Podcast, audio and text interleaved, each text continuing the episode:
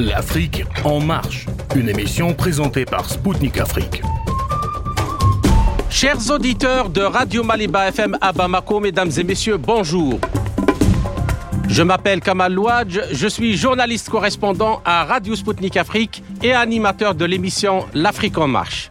Dans cette nouvelle édition spéciale de l'Afrique en marche, j'ai l'honneur et le plaisir de recevoir dans nos studios à Moscou Leonid Vetalievich Golovko, professeur de droit à l'Université d'État de Moscou et directeur du Centre de procédure pénale et de justice. Avec lui, nous allons analyser l'accélération du processus de transformation des organisations internationales débuté à la chute de l'Union soviétique et qui s'est accéléré depuis le début des années 2000, remettant en cause la nature internationale et multilatérale de ces organes issus de la Seconde Guerre mondiale, qui conduit à en faire des organes de gouvernance globale régis par des règles imposées par l'Occident collectif au reste du monde.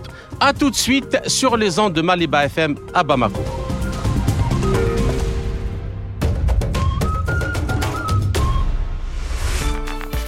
La défaite de l'Allemagne nazie à laquelle l'Union soviétique a contribué de manière décisive avec le soutien des alliés occidentaux, a permis de jeter les bases de l'ordre international d'après-guerre. Sa base juridique, qui était la Charte des Nations Unies et l'Organisation mondiale elle-même, incarnant le véritable multilatéralisme, a acquis un rôle central de coordination dans la politique mondiale.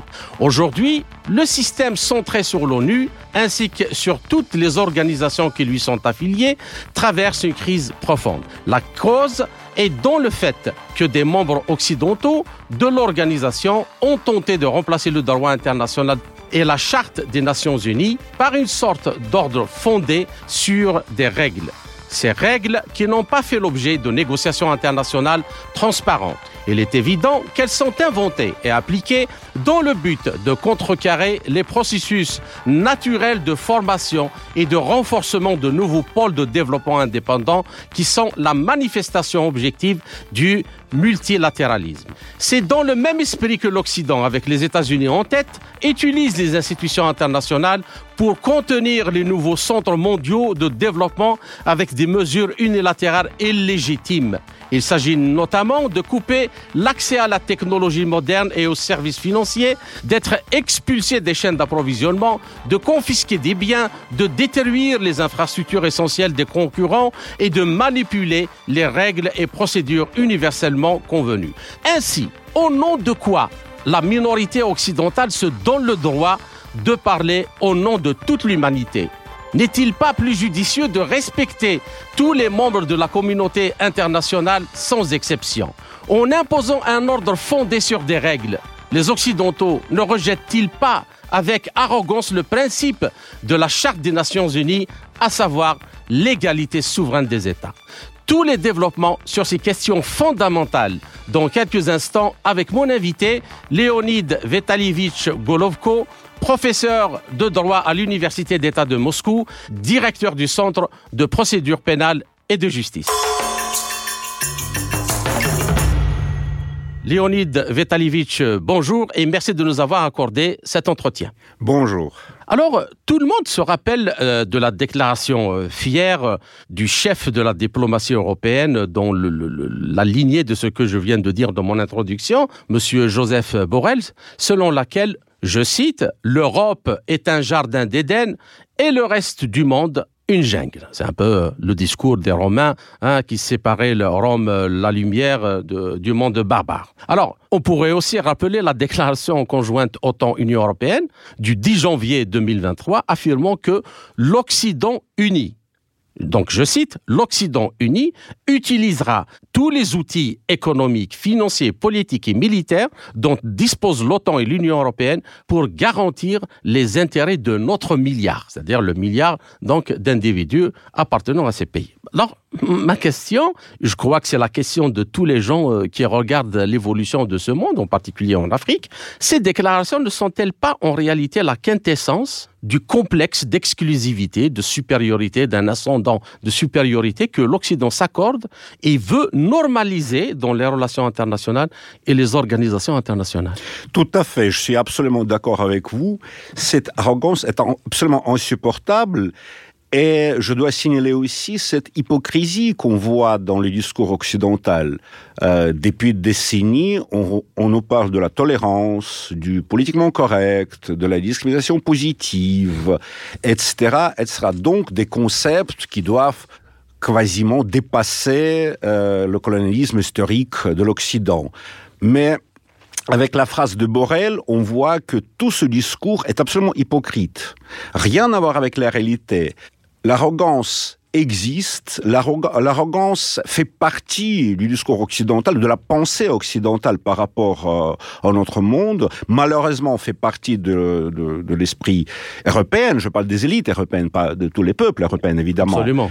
Et ces élites qui sont arrogantes et hypocrites, ils dominent actuellement l'Occident et euh, de temps en temps sortent ce genre de phrases absolument euh, insupportables et absolument euh, inadéquates par rapport à, leur discours des dernières décennies sur la tolérance ou le politiquement correct. Ça, on voit très clairement. Alors, mais comment comment ce genre de... Euh, alors que cette déclaration, disons, elle n'est que la partie apparente de l'iceberg.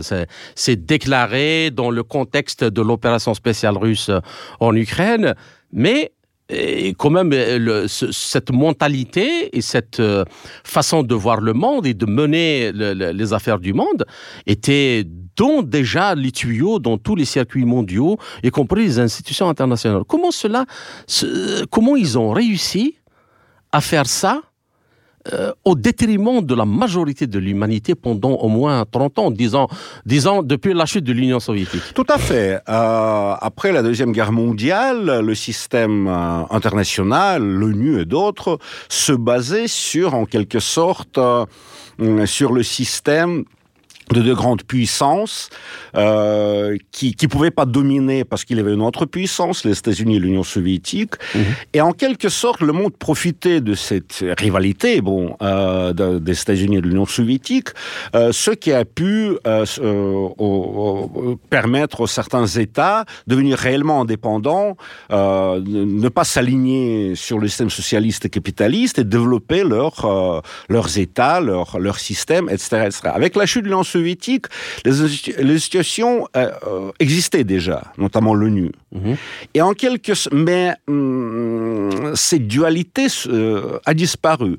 Euh, donc les États-Unis sont restés seuls avec ses, ses, ses, alliés ou ses satellites plutôt occidentaux et à ce moment-là, ils ont essayé de récupérer ces institutions en introduisant euh, leur, euh, leur bureaucratie, euh, en introduisant leur concept, en transformant ces institutions euh, euh, en quelque sorte en, organisme de la gouvernance globale. Mm -hmm. Et à ce moment-là, on a vu cette évolution très dangereuse pour le monde euh, lorsque ce, ce, ce, ne sont plus des plateformes pour les discussions, pour, pour uh, satisfaire les intérêts de tous les, toutes les nations, tous les pays. Mm -hmm. Ce sont des instruments de la domination Mmh. Et de temps en temps, ces phrases qu'on entend de la part de Borrell, c'est un diplomate quand même, ouais, ce ouais, qui ouais. est choquant. C'est ce qui est le, le plus choquant. Le plus choquant, absolument. On aurait, on aurait pu accepter ça de quelqu'un oui, d'autre. Oui, c'est pas, celui... pas un général, c'est vraiment un diplomate. Euh, donc, et à ce moment-là, cela nous démontre comme euh, euh, ces petits détails cachés en quelque sorte euh, de la réalité. Euh, c'est-à-dire que le masque tombe et on voit le vrai visage de cette globalisation qui est absolument unilatérale, qui absolument veut dominer le monde entier, veut pas permettre aux nations de se développer de façon souveraine, mm -hmm mais veut dominer et parfois agresse, parfois attaque, très souvent, lorsque, euh, aux yeux de, de, de, de, de, ces élites globalistes, mondialistes, il n'y a pas suffisamment d'obéissance de la part d'autres nations, de la part d'autres pays. Voilà, en quelque sorte, sur ce plan, les institutions internationales ne sont plus les institutions internationales, sont les institutions de la gouvernance globale. Et je crois que, je ne sais pas si vous serez d'accord avec moi, il y a maintenant, c'est que même les, institutions affiliées, affiliées à l'ONU, euh, qui normalement doivent être des plateformes de discussion entre des États souverains sur les problèmes que tentent de résoudre ces, ces, ces institutions. Prenons l'exemple de l'OMS. Alors, euh, c'est l'Organisation mondiale de la santé, il y a même euh, une collusion, une, sorte d'inceste entre l'aspect euh, étatique et international de l'organisation et avec le privé. Maintenant, il y a même des partenariats publics-privés. C'est, par exemple, l'OMS, il est très caractérisé par, rapport à ça, où on voit quelqu'un comme Bill Gates devenir l'ordonnateur de l'OMS, voilà, comme si est-ce qu'on peut penser que Bill Gates peut donner des ordres qui iront à, l'encontre des intérêts Pourquoi pas Pourquoi pas Bien sûr, euh, on peut rien exclure actuellement. Et euh, vous avez absolument raison. Euh, depuis la fin de la guerre froide, depuis la chute de l'Union soviétique, il n'y a plus aucune différence entre l'ONU, par exemple, en tant que l'organisation universelle, mhm. et d'autres organismes, d'autres organisations euh, qui, ont, qui, ont, été conçues dans le cadre du monde occidental. Par exemple, l'OTAN, je ne sais pas, euh, le, le CDE, etc., etc. Le GIEC. Euh, voilà.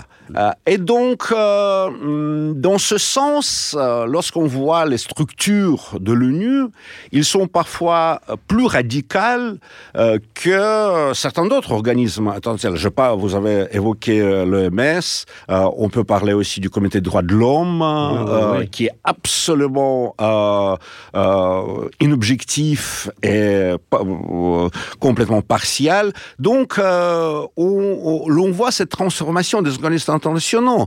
Et euh, j'ai travaillé beaucoup euh, avec l'ONU, avec d'autres organismes, et je peux vous dire qu'au niveau de l'ambiance, euh, au niveau de ce côté de la gouvernance globale, l'ONU n'a gardé rien de, de, de, son objectivité euh, de l'époque. multilatéralisme. Voilà, c'est plus une organisation universelle qui doit défendre toutes les nations, qui doit faire développer toutes les nations. C'est une structure complètement idéologique. Euh, c'est une structure, structure dominée par cette idéologie globaliste et tout ce qui découle de cette idéologie globaliste sur tous les aspects, euh, le climat, le gender, etc., etc et qui développe ça en utilisant en quelque sorte les instruments qui ont été créés à une autre époque. D'accord. Ce qui fait les situations, ce qui crée les situations encore plus dangereuses. On peut dire comme ça aussi. Je me rappelle une fois le, euh, à la lecture d'un article, euh, je me rappelle pas exactement euh, qui, mais et, qui, qui, donnait l'exemple par exemple de, de, de Robert McNamara, qui était le, secrétaire d'État à la défense de, de, Kennedy, je, je, me rappelle bien. Et euh, il, explique que Robert McNamara a, a été responsable de la mort de beaucoup plus de gens quand il est devenu gouverneur de la Banque mondiale, parce qu'à cause des politiques euh, anti-humaine qu'il a imposée notamment en Afrique et dans d'autres pays euh, pauvres de l'Asie euh, du Sud-Est, que lorsqu'il était secrétaire d'État à la Défense. Tout à fait, parce qu'il a, il avait des pouvoirs, d'une part, les pouvoirs beaucoup plus larges, et d'autre part, il a utilisé en quelque sorte cette réputation de l'institution. Il a manipulé en Qui quelque... est devenu un, effectivement un moyen de domination. Voilà, donc la réputation de l'ONU actuellement, il faut le dire très franchement, euh, est supérieure par rapport à la réalité, parce qu'en quelque sorte, la réputation euh, est héréditaire. Euh, mhm. Ça correspond pas à la réalité euh, au, monde actuel, à la situation actuelle, euh, à cause de cette transformation, de cette attaque, de de de de de, de, cette prise d'otage de l'ONU qui a été faite par par l'Occident et, et volontairement fait. D'accord. Bien. Alors maintenant, passons à la deuxième question.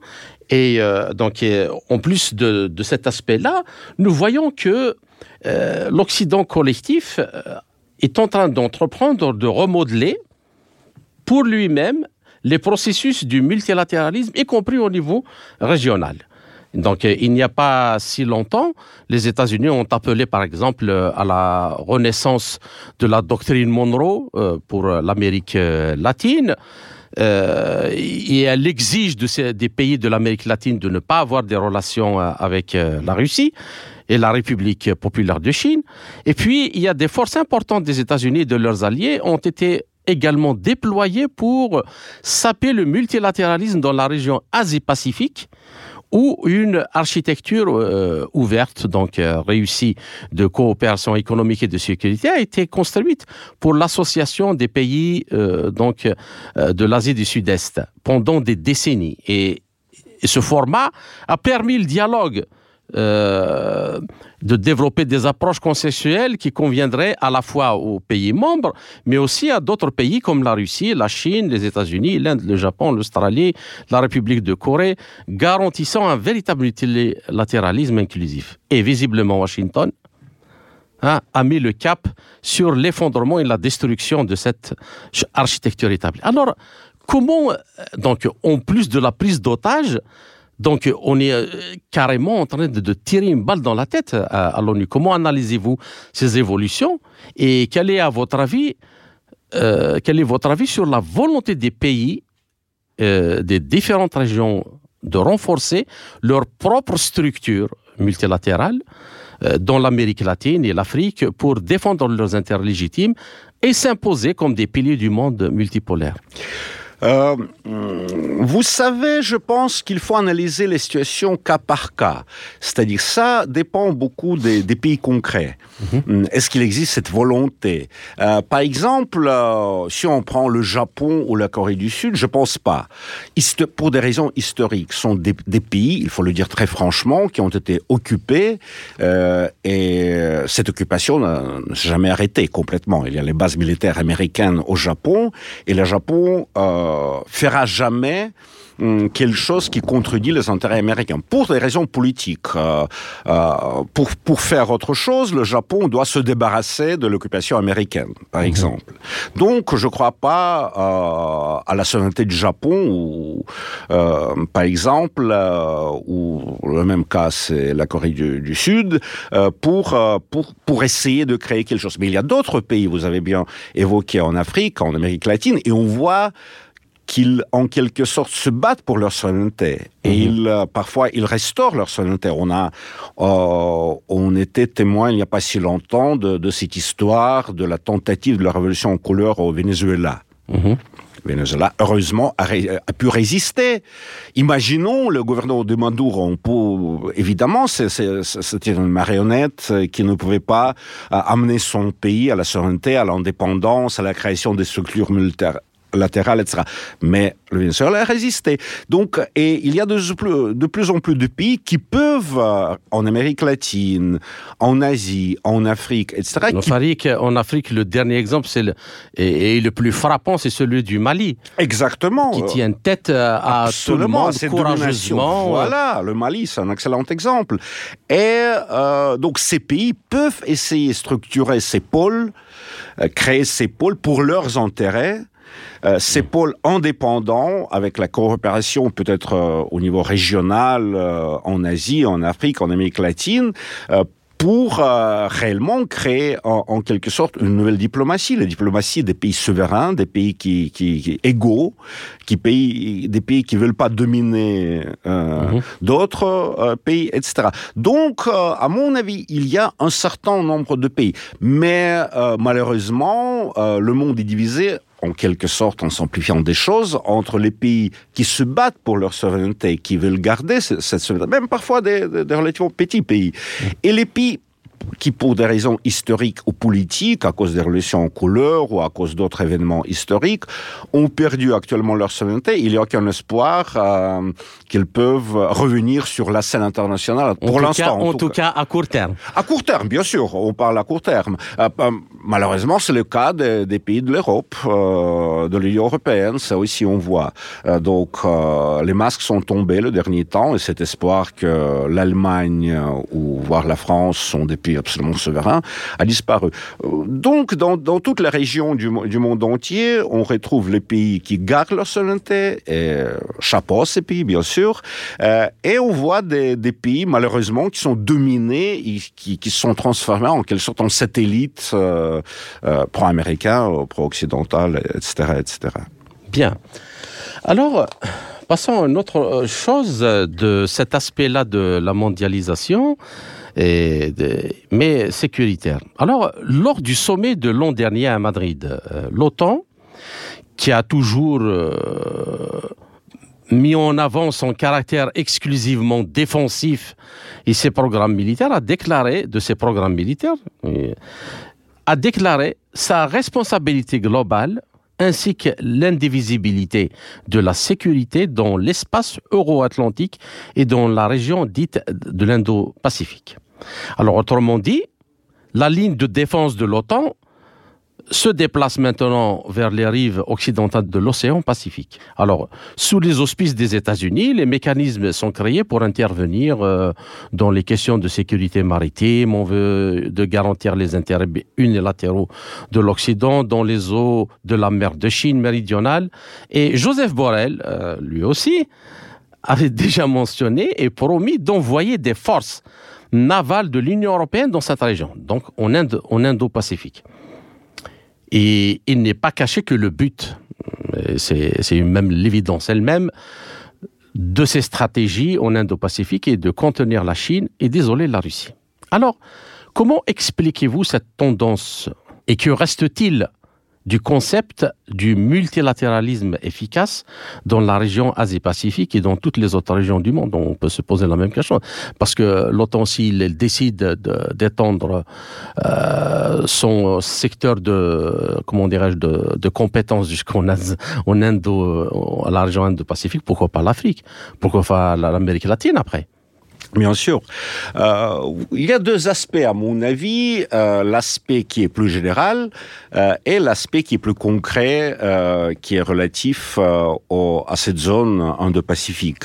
Hum, en ce qui concerne l'aspect plus général, il est vrai, on vient de parler du, de, de, cette prise d'otage, de ce récupérage euh, de, de l'ONU et de ses structures par euh, les élites globalistes après la fin, euh, après la chute de l'Union soviétique. Et il est vrai absolument euh, que euh, c'est euh, que l'OTAN a essayé d'utiliser l'ONU pour, euh, depuis, depuis 30 ans à peu près, euh, pour créer ces, ces mécanismes en quelque sorte légitimement euh, euh, l'action de l'OTAN dans le monde entier. Je me souviens, c'était aux années 90, j'étais parmi une délégation russe, on était au bureau de l'OTAN à Bruxelles, et monsieur, je sais pas qui, un grand officier de l'OTAN, nous expliquait que voilà, c'est génial, l'ONU coopère avec l'OTAN, et maintenant l'ONU décide, l'OTAN bombarde, et tout va bien. Euh, mais euh, j'ai posé les questions, moi j'ai posé les questions, excusez-moi monsieur, mais est-ce qu'il existe un accord, un traité international qui permet cela? Quel est le cadre juridique de cette action? Absolument. Pas de réponse. Donc c'était aussi une tentative de parfois plutôt communicationnel que réel, parce que euh, même, euh, par exemple, la présence de la Russie au Conseil de sécurité de l'ONU euh, et de la Chine notamment, évidemment, bloque cette possibilité d'utiliser l'OTAN par l'ONU. Mais il y a la tentative, et on sent cette tentative dans le discours. Mmh. Pour l'instant, on n'est pas encore là, mais l'Occident veut évidemment utiliser hum, l'ONU comme une structure décide, qui, qui va légitimer l'intervention de l'OTAN. Tout à fait, légitimer l'intervention de l'OTAN. Euh, en ce qui concerne la, la zone euh, Indo-Pacifique, notamment la Chine, c'est vrai que la situation de la Chine est aussi compliquée. D'une part, la Chine, actuellement, c'est un grand rival, un grand adversaire du monde occidental. On est d'accord mmh, là-dessus, mmh. et voilà, on sent ça dans le discours occidental. D'autre part, il ne faut pas oublier que hum, la globalisation a eu lieu à cause de, cette répartition du travail dans le cadre mondial euh, et la Chine est absolument nécessaire, était nécessaire, reste nécessaire pour la globalisation économique. Mmh, mmh, mmh. Ce qui a permis à l'Occident de se déclarer euh, euh, comme des zones post-industrielles, de créer ce mythe du, de l'économie post-industrielle, ce qui est faux parce qu'on produit toujours des choses industrielles, même les smartphones, c'est un objet industriel. Mais euh, évidemment, c'est pas, c'est plus produit aux États-Unis ou, ou en Europe, c'est produit en Ailleurs. Chine ou ailleurs, ou en Asie. Et donc, sur ce plan, euh, euh, l'Occident a besoin de la Chine aussi pour, continuer cette globalisation économique. Et donc, euh, ces élites sont divisées. On a vu ça entre, par exemple, Trump et Biden. Trump qui, voulait faire revenir l'économie et l'indus- l'industrie vers les États-Unis. Il était plus agressif par rapport à la Chine. Biden, tout de suite, a calmé un petit peu la situation parce que il veut pas, il veut pas cette réindustrialisation. Ces, élites veulent pas, veulent pas ce- cette réindustrialisation des États-Unis, et donc ils ont besoin de la Chine. Donc la situation est plus compliquée. Parfois, euh, Borrell, euh, concrètement, il peut incarner un groupe qui est plus agressif par rapport à la Chine, mais il y a tout de suite un autre groupe. Donc sur ce plan, euh, à mon sens, euh, l'on voit les risques évidemment du dérapage dans cette zone, mais peut-être pour tout ce qui concerne les actions de l'OTAN, c'est encore plus dangereux dans, dans, dans, dans- sur les continents où il n'y a pas de, de, de, de ces forces telles que la Chine. La Chine ou la plus- Russie. ou ou- la Russie, parce que l'Asie, sur ce plan, est plus protégée, bizarrement. Voilà. Bien. Alors, euh, étant donné euh, cette situation, partons par exemple de l'Afrique qui a subi euh, de plein fouet justement euh, ce que cette, euh, cette prise en otage de, ces institutions internationales, notamment économiques, le FMI, la, Banque mondiale, qui ont servi de, moyens de, mise en faillite de la majorité de, ces pays à tel point que les gens là-bas ironisent sur le FMI comme le fonds de la misère internationale, pas le fonds monétaire international. Alors, ainsi donc apparaît une question légitime. À quoi servent encore les institutions internationales? Et peut-on encore parler de droit international et du multilatéralisme tel que euh, ces institutions ont été pensées par les pères fondateurs? Oui, absolument. Euh, la question est absolument légitime. Euh, il faut poser cette question, c'est absolument nécessaire parce que sinon on va pas arriver à l'amélioration de la situation. Euh, il faut peut-être partir de l'idée que euh, cette mondialisation, globalisation, euh, peu importe, euh, est absolument opposée à l'idée du droit international. Le droit international repose sur les États souverains, les États qui, qui n'ont pas de supérieurs, qui sont souverains et donc euh, chaque euh, exerce le pouvoir sur son territoire, et donc ils coopèrent pour euh, régler certains problèmes en respectant, euh, respectant leur souveraineté. C'est l'idée de base. Et ce qui fait naître le droit international comme, comme, comme un droit assez spécial qui n'a pas de force euh, contraignante euh, parce qu'on ne peut pas euh, contraindre l'État sauf une intervention militaire euh, qui, qui, qui, qui, qui n'est pas prévue par le droit international, euh, normalement. Euh, donc, c'est l'idée. La globalisation veut casser la souveraineté. Donc, et c'est pour cette raison-là qu'en même temps, et automatiquement, conceptuellement, la globalisation casse le droit international. En transformant, et on sait, euh, ça, ça, ça a été dit plusieurs fois, en transformant ça en ces fameuses règles, euh, règles La règle du jeu. euh, voilà la règle du jeu, la, la, la, la règle de, de, de gouvernance globale, euh, le- ce système qui est posé sur des règles. M- Même on voit ça au niveau de la phraséologie. Ouais, ouais. C'est exactement ça. Il n'y a plus de droit international. Il y a un autre système, le système de la gouvernance globale. Les règles sont globales, ils sont obligatoires, et les États, ils doivent euh, exécuter euh, ces règles comme euh, des régions d'un empire, si vous voulez, comme ça. Ce ne sont plus les États souverains, ce sont les, les- la périphérie de, l'empire, les, colonies, on peut dire comme ça aussi, de cet empire qui doivent exécuter. Ça, ça correspond à leurs intérêts, ça correspond pas, mais la décision a été prise, il faut l'exécuter. Donc, en quelque sorte, avec cette essor de la globalisation, même conceptuellement, euh, l'on voit que euh, le droit international a subi beaucoup d'attaques, même au niveau des concepts. Je, connais des institutions, par exemple, scientifiques en Occident extrêmement réputées, en Allemagne par exemple, euh, qui portaient le titre, par exemple, Max Planck Institut pour le droit pénal international et le droit étranger.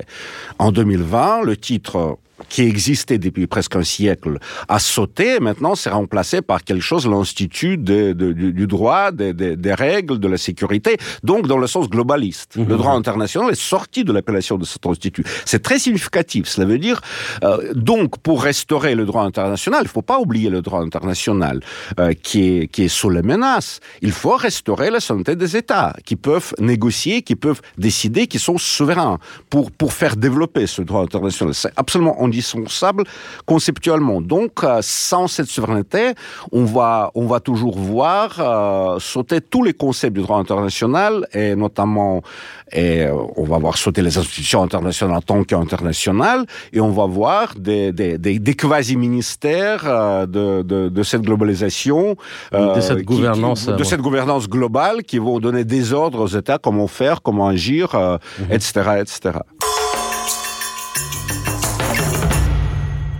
Ainsi s'achève la première partie de notre entretien. Chers auditeurs, je vous retrouve en compagnie de mon invité, Léonid Vetalievich Golovko, pour la seconde partie de notre émission, après une courte pause musicale. À tout de suite.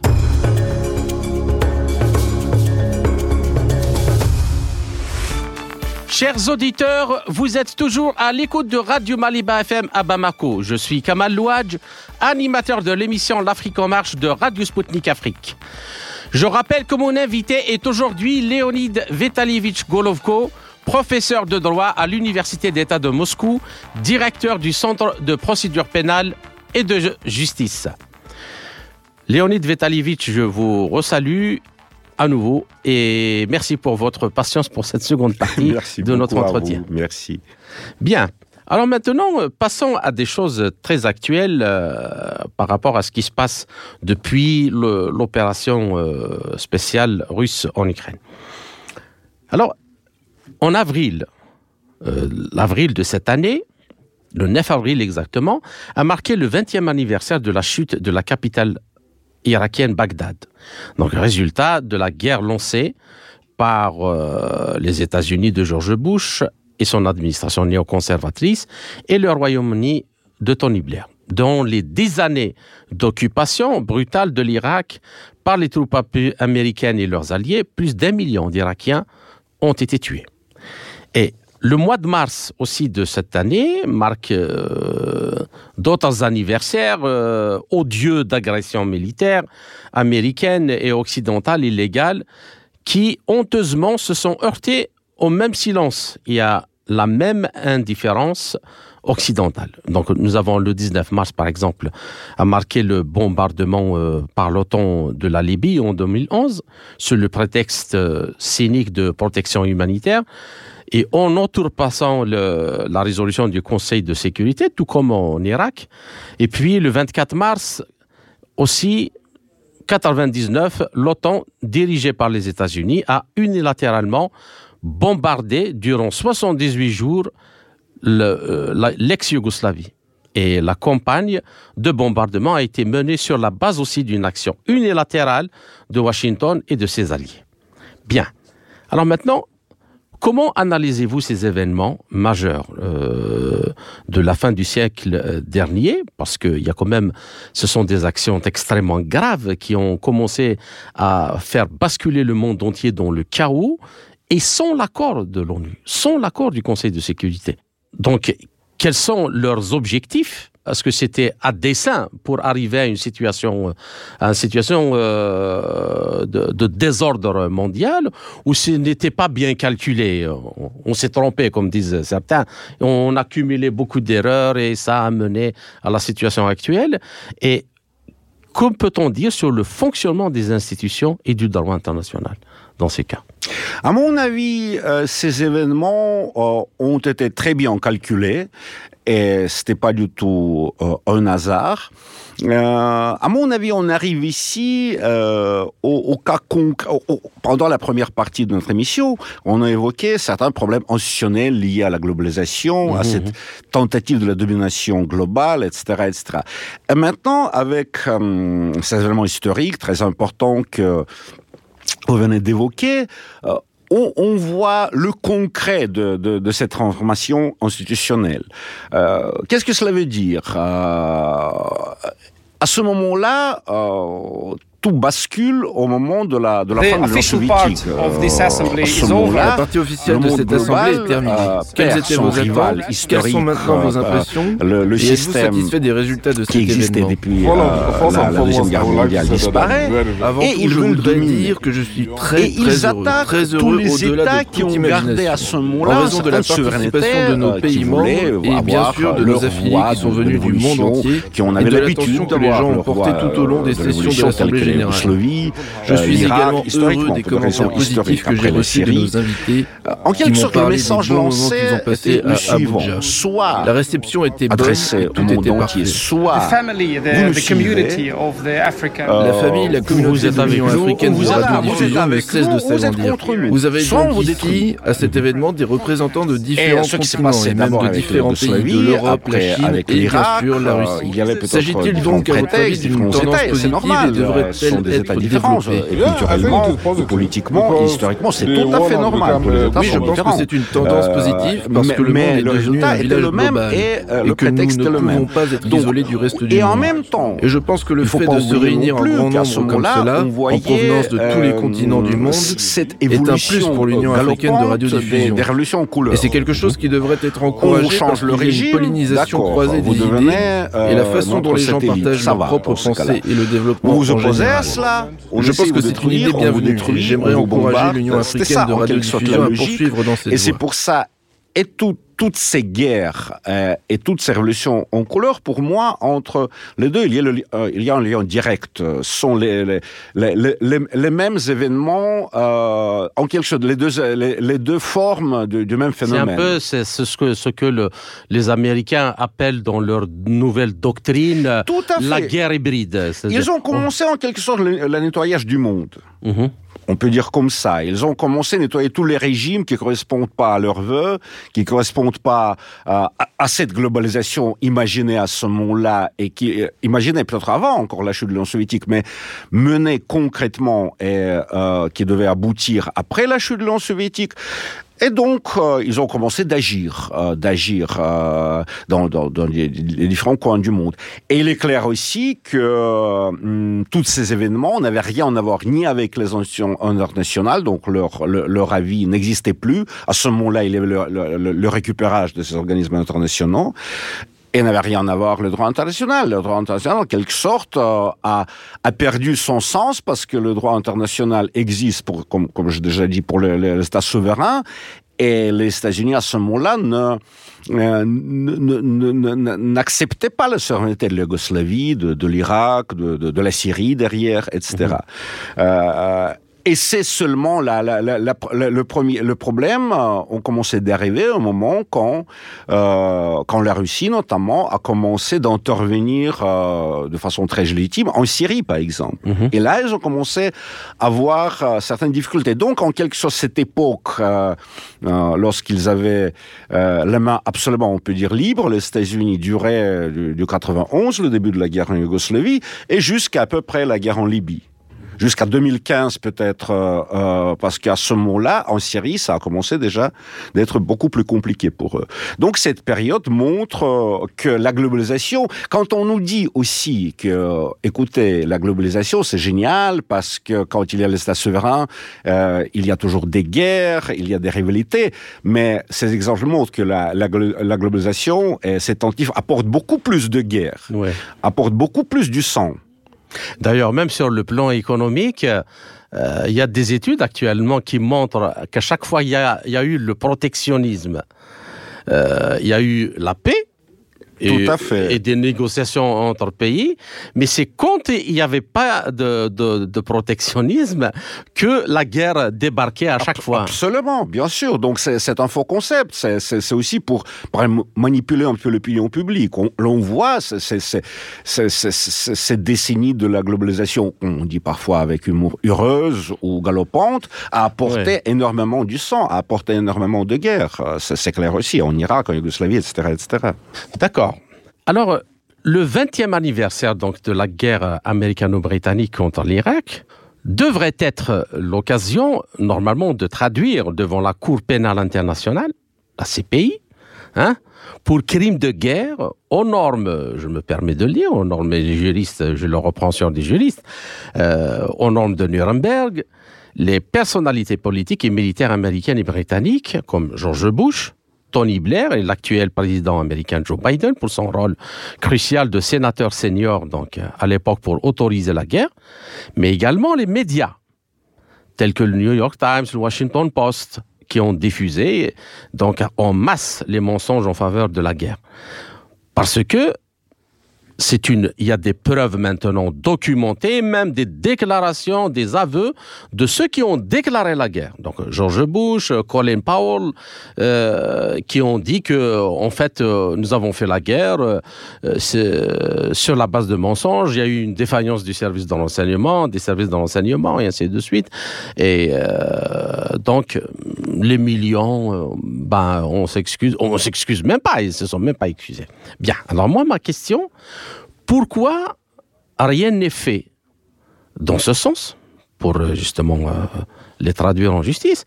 Et puis, la question euh, que se pose tout le monde actuellement, qu'est-ce qui garantit l'impunité aux Occidentaux contre à tous les crimes commis ces dernières années? Et puis, est-ce normal que cette fameuse CPI lance un laconique mandat d'arrêt contre Vladimir Poutine?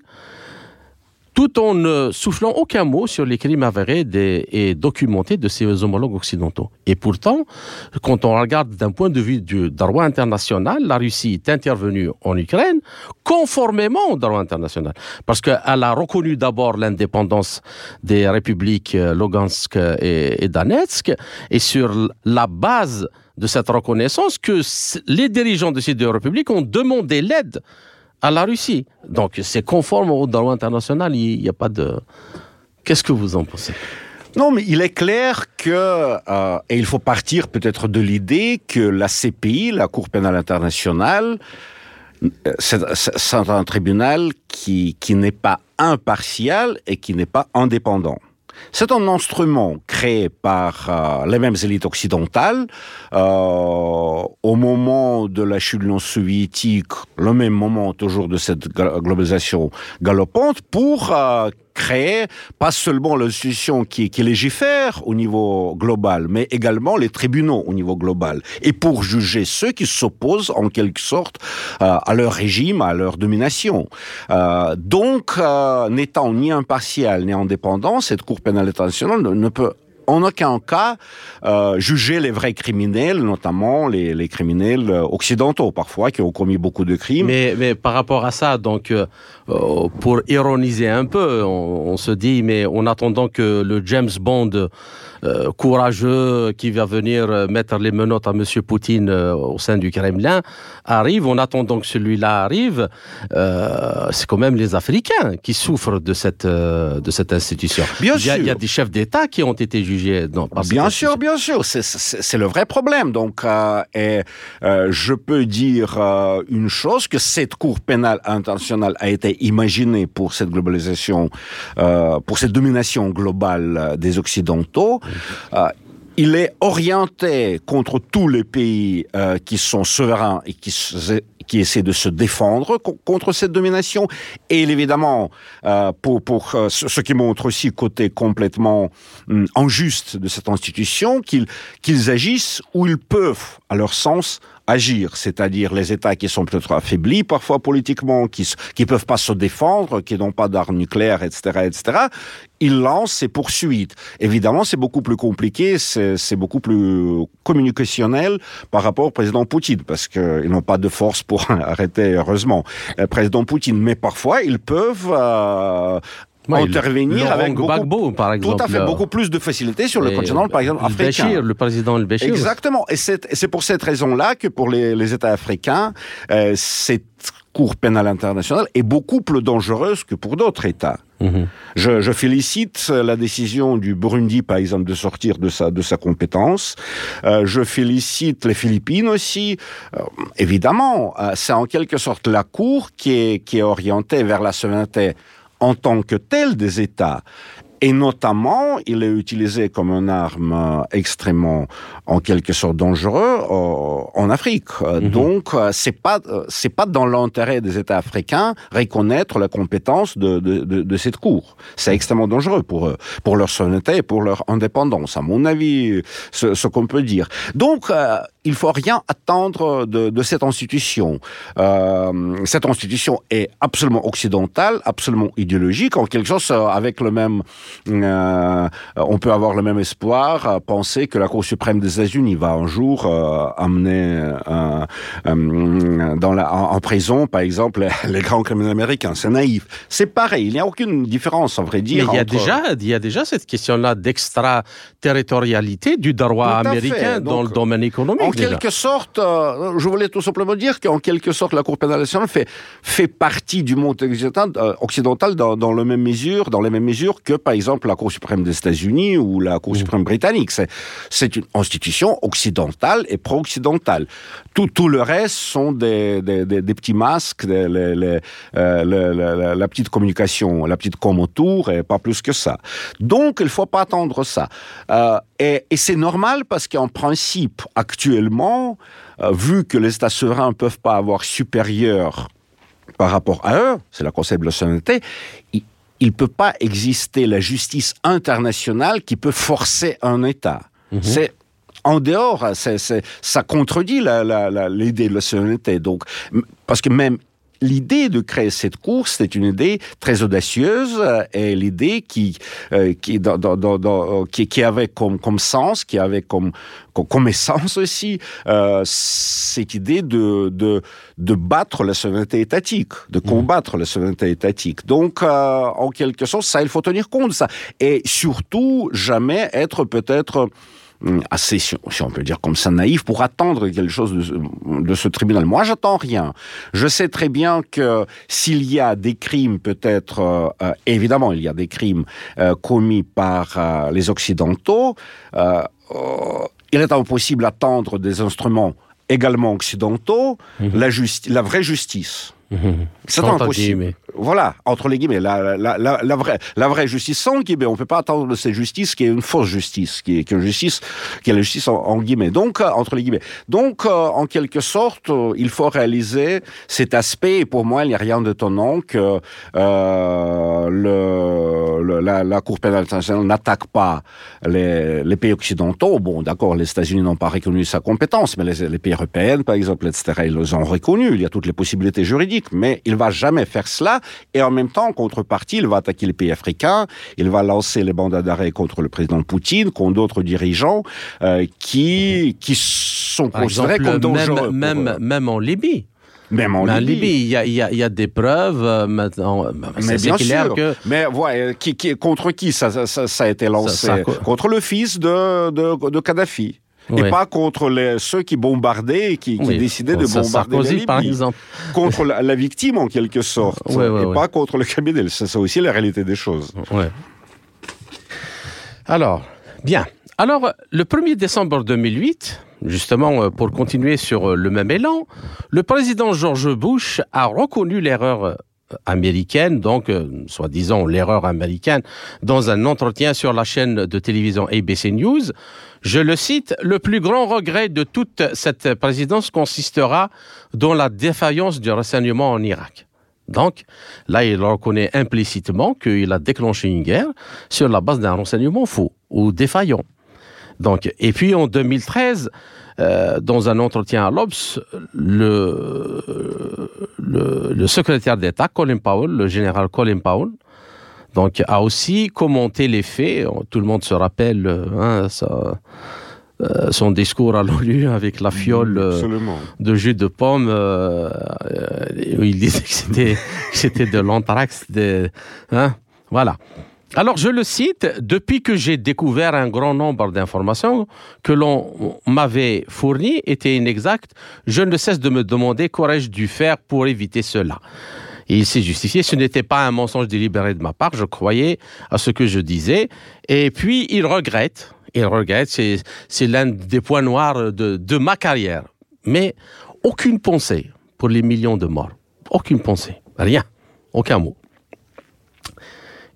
Donc, et en 2015, il y a le rapport, il est tout à fait euh, accessible à tous ceux qui veulent le lire, qui a été déclassifié des services d'enseignement américains, utilisé donc par l'administration Bush, et qui dit que, en fait, les renseignements a fait son travail ils ont dit à l'administration américaine il n'y avait ni armes de destruction massive, ni de lien avéré euh, entre Al-Qaïda et l'Irak euh, ou Saddam Hussein pour déclencher la guerre.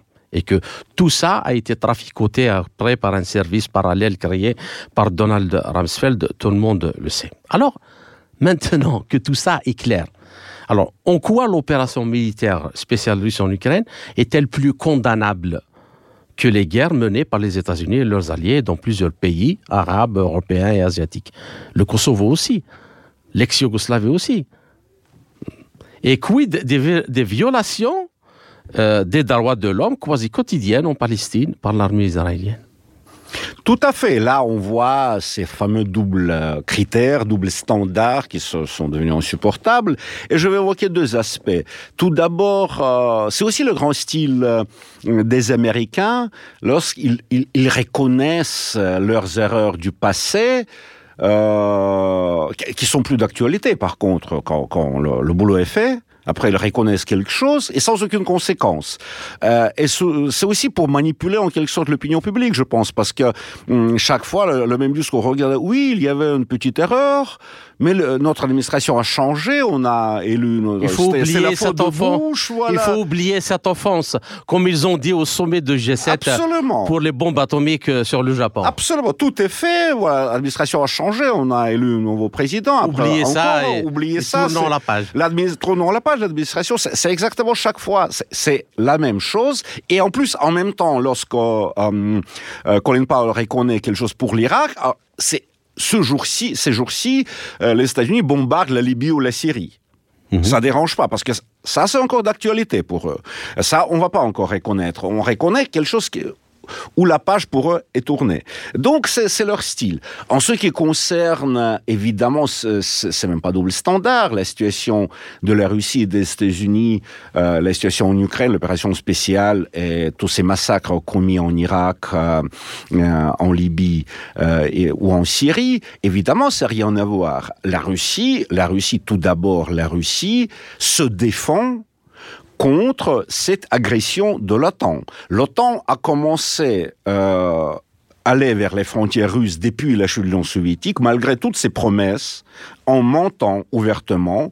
L'OTAN a transformé l'Ukraine en, zone absolument euh, insupportable, euh, euh, militairement, militairement orientée contre la Russie, ce, qui présente pour la Russie un intérêt Même culturellement. Culturellement. Donc la Russie se défend, et la Russie se défend, quoi qu'on dise, sur ce sol historique, parce que sont les, toutes ces régions qui, qui, qui, de, de l'Ukraine pour l'Occident, ou maintenant certains euh, qui sont déjà russes, ou juridiquement russes, c'est quand même euh, les terres historiques russes, où habitent les Russes, pas seulement russophones, les Russes et la Russie, pour des raisons historiques, cette frontière a été mise en place, c'était une frontière administrative à l'époque, et la Russie, évidemment, est responsable pour, pour, pour ces peuples qui ont été bombardés depuis 2014. Donc la Russie se défend institutionnellement et militairement contre l'agression et défend ses populations, les populations russes.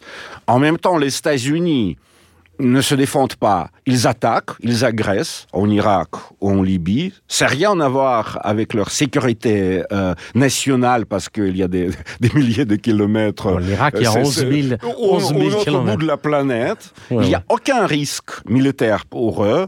Il y a aucun risque vital pour eux. Donc, c'est une agression. C'est pas la défense, c'est une agression. Donc, et je vois là, pour moi, il n'y a rien à voir. Même temps, vous, avez absolument raison. Tous ces organismes internationaux euh, complètement euh, pris en otage, récupérés par les États-Unis, par le système globaliste, accusent, euh, essaient de condamner la Russie et ne disent rien euh, contre les États-Unis ou disent quelque chose quand les États-Unis permettent dans le passé. Voilà, il y a 20 ans, on a on a commis une petite erreur. Euh, désolé. Bon, donc malheureusement, c'est ça, ce monde euh, qu'on voit et, notamment sur ce plan, il est malheureusement n'est pas juste. Et il peut pas être juste dans le contexte de cette, je répète une énième fois, de cette globalisation, mondialisation qui est en réalité la, la volonté de construire un nouvel empire. Mhm.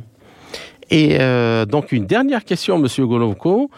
Euh, donc, euh, que pensez-vous? Est-ce que que valent encore ces tribunaux?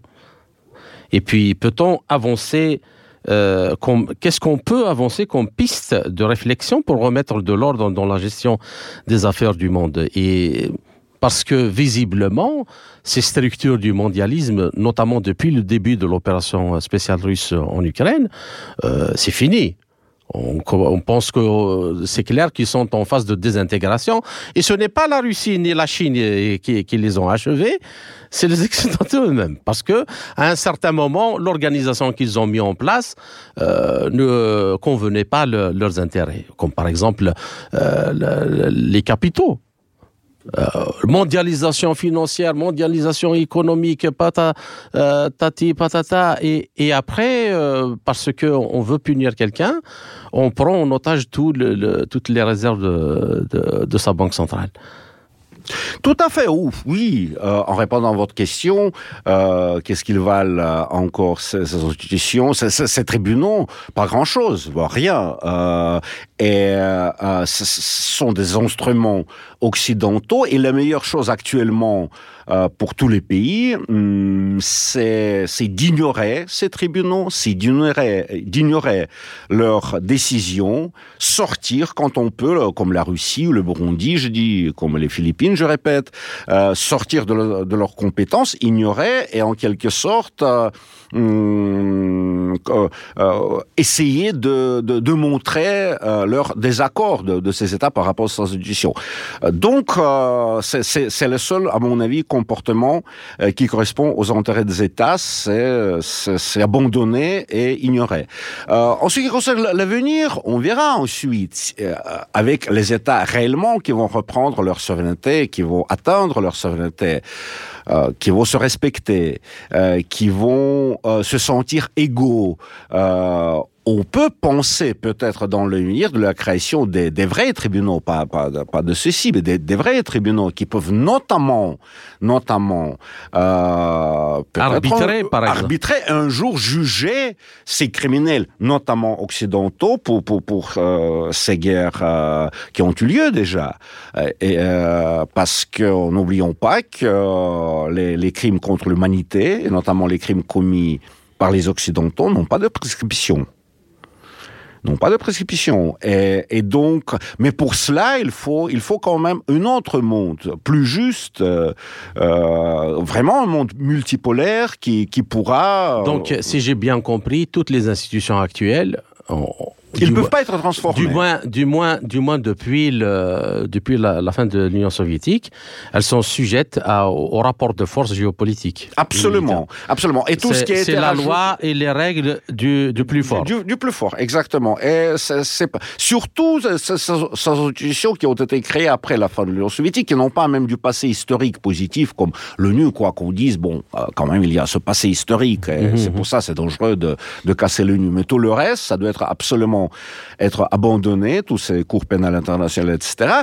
Et après, dans un monde plus juste, dans un monde qui qu'on peut rêver peut-être, mais j'espère qu'il viendra, on peut penser aux vraies juridictions qui sont impartiales, qui seront impartiales, qui seront indépendantes et qui peuvent juger des vrais criminels et pas servir des instruments, des armes dans, dans les mains de, de ceux qui veulent dominer. Donc pour l'instant, La solution, c'est les principes de Westphalie, des, accords de Westphalie. Absolument, absolument. C'est pour l'instant, c'est les meilleures solutions, à mon avis, et, euh, et, historiquement aussi, qui a prouvé son efficacité avec tous les problèmes qui ont eu lieu, mais quand même, c'est, vous savez, dans dans le monde, parfois. C'est le meilleur parmi le pire, mais, mais en tout cas, c'est ça Comme qui... dit, euh, m'a dit dernièrement euh, le général de Lavarde, euh, quand euh, on, joue. Non, non, non, c'était un autre monsieur qui me dit quand, quand, on, est, quand on joue aux cartes, on joue les cartes qu'on a entre les mains pas les cartes. Oui, qu'on peut imaginer. tout à fait. Tout à fait. Tout donc on peut tout imaginer, mais il faut quand même revenir. Mais concrètement, il faut, en revenant sur Terre, voilà, il faut, il faut se baser sur le souveraineté étatique et peut-être sur les justices nationales, surtout en rêvant peut-être de, de monde plus juste, mais euh, étant, restant pragmatique. D'accord. Ben, chers auditeurs, notre entretien arrive euh, à sa fin. Léonide Vetalievich, je vous remercie pour euh, cet entretien passionnant. Merci à vous. Et riche euh, en informations.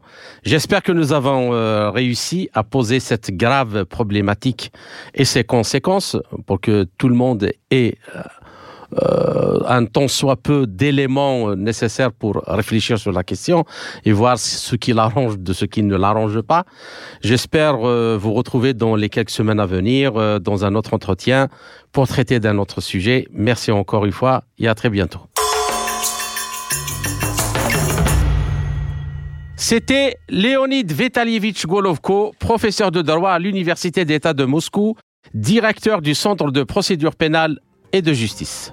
Ainsi s'achève cette édition de notre émission L'Afrique en marche, proposée par Radio Sputnik Afrique en partenariat avec Radio Maliba FM à Bamako. Je suis Kamal Louadj. Merci de nous avoir suivis. Tout en espérant avoir été à la hauteur de vos attentes, chers amis, je vous retrouverai très bientôt pour une autre émission. D'ici là, portez-vous bien. L'Afrique en marche, une émission présentée par Sputnik Afrique.